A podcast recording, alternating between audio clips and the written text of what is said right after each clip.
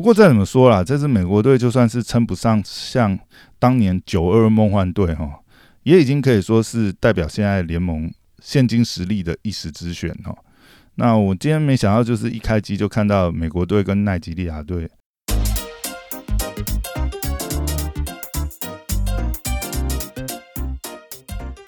欢迎回到时间管理大师我田大张坡雅，嘿，又回来啊！今天呢，本来早上是调好了闹钟，打算起来看这个太阳队公路的第三站哦，结果早上被闹钟叫起来，又发觉，原来搞错时间，明天才开打哈。就就在呃，打开那个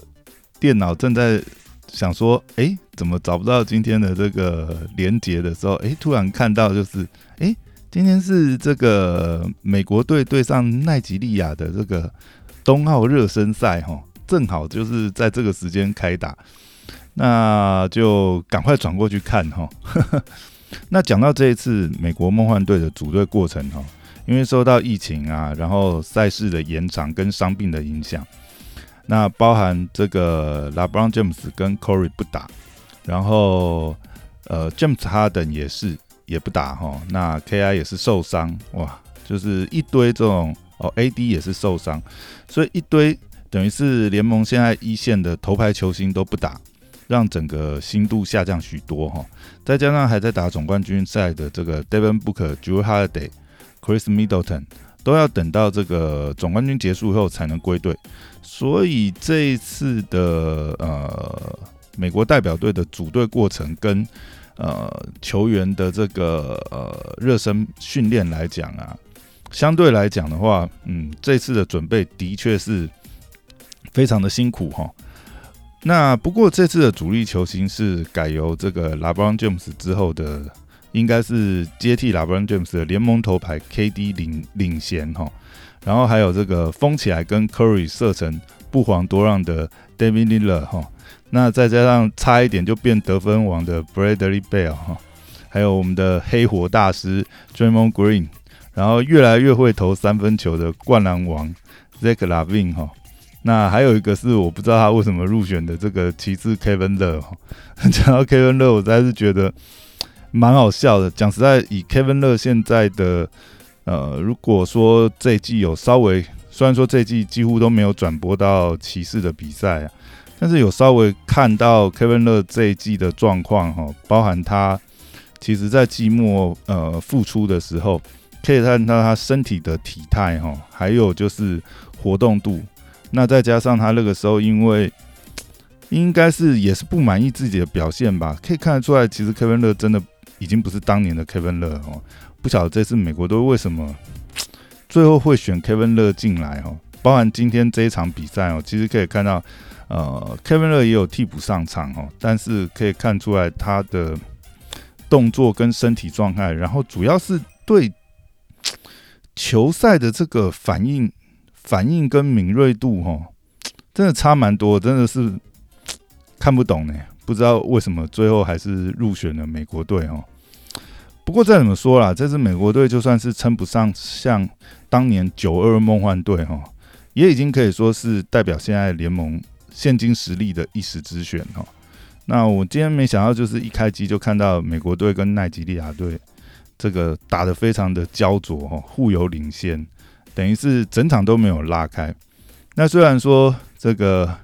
伪热火队的奈及利亚队哈，里面有八位 NBA 球员，其中有四位是这个热火队的球员哦，所以他们的在默契上面。还有主训的过程上，那再加上这个代表国家出赛的这个呃胜负意识哦，可能会相对于呃还在热身磨合阶段的美国来讲是旺盛许多哈。但是即便是如此啦，这个这支奈吉利亚队的球星的水平来讲，也不是也跟也算不上是联盟的一线球星等级哈。但是没想到今天竟然演出大翻盘哦，并且是以三分之差险胜美国队哦。虽然是说是热身赛，但目前这支美国队似乎正在走着像二零二二零零二年梦幻五队的老路哈，就是整个载智力是大幅的下降，然后可以再说整个影响力是呃，跟过往的美国队甚至梦幻队来讲是呃差异非常大哈。当然，如果说以现今国际篮球的水平已经大幅跟 NBA 拉近的情况下，近年来美国队呃，如果说像前几支这个奥运代表队的话，那虽然说还是可以凭着完整的阵容，整场去打这个压迫防守、快速反击来取得优势哈。尤其是往往是如果说呃上半场呃，比如说像对上像一些呃欧洲的强队啊。常常也是上半场可能互有领先，但是下半场可以在体能上，然后这个先发板凳的这个呃，等于是呃素质上面哦，去在下半场开始以后取得体能上或者是呃分数上的领先优势哈。但呃，今天这场比赛我们就没有看到这样的情况哈。其实整场看下来的话。美国队跟奈吉利亚真的是打得非常接近哈，等于是奈吉利亚把美国队逼得很紧，而且今天整场下来快攻得分竟然是十四比七哈，也是奈吉利亚领先一倍之多哈，而且在近年来 NBA 三分魔球战术这个盛行之下，那 NBA 本来就是远于国际赛的三分线。照理讲，三分投射应该是美国队的优势，没想到今天三分的进球数哈，也是以二十比十哈落后一倍。而且今天奈吉利亚的三分真的是太准了哦，很多关键时刻其实，嗯，反而是哎美国队这一边呃不断的这个呃想要拉开比分的时候，奈吉利亚又是呃连续三分追上来哈，甚至最后也是靠着三分球超前哈。所以整场看下来，虽然说从球员的上场时间的调度上面呢，的确就是热身赛的模式哈，也是让球员测试战术。但是关键期其实呃 p u b l i c 教练呢还是摆上了这个先发球员，毕竟呃虽然是热身赛嘛，美国队输了一定就是会变成是新闻话题的焦点，所以最后美国队还是想要争胜呢，所以。在最后还是放上这个先发主力球员的情况下，奈吉利亚反而是展现出比美国队更稳定的这个团队团队战力哈，而且呃最后关键关键时期大概是最后呃三分钟内吧，还多次逼出美国队这个上篮放枪哈失手这样子，所以照整个这样子看下来的话。其实就像啊，当曲奇今年在采访的时候也表示说，诶，其实拿下奥运金牌比 NBA 夺冠对他来讲意义更大哦。因为相较于对于过往美国梦幻队的这个成绩来讲哦，要想要在奥运赛场上拿下金牌难度哦，可能是比这个拿到 NBA 总冠军的难度更高。但我们可以看到，在今天这一场热身赛事之后哈，或许有更多参赛队伍会把击倒美国队列成是这个。呃，前往冬奥的成就解锁项目之一哈。那其实今天真的看下来，真的会觉得，嘿，这支美国队有点危险。当然，现在还是在热身赛啦，而且呃，还有三位主力这个球员没有归队嘛。那到时候阵型呃也很难讲。不过这支美国队基本上还是跟过往几个。过往的前几支美国队一样哦，尤其是近年来这个呃，等于是 NBA 来讲，这个美国籍的这个中锋哈很稀缺。像这次的话，主力中锋也是 Adbio 哈，那他也不算是一个传统意义上面的这个正统型的这种中锋哈，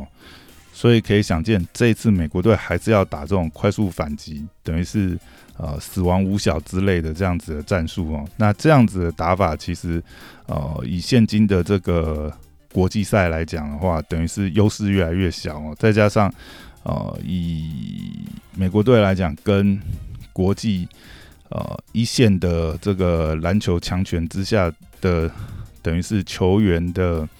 呃天分啊素质上相距也越来越小，那板凳也没办法去碾压的话。那像奈吉利亚这一场比赛的话，很可能就是未来美国队在冬奥会遇上的各种难题的翻版哦。好，那。今天就聊到这边，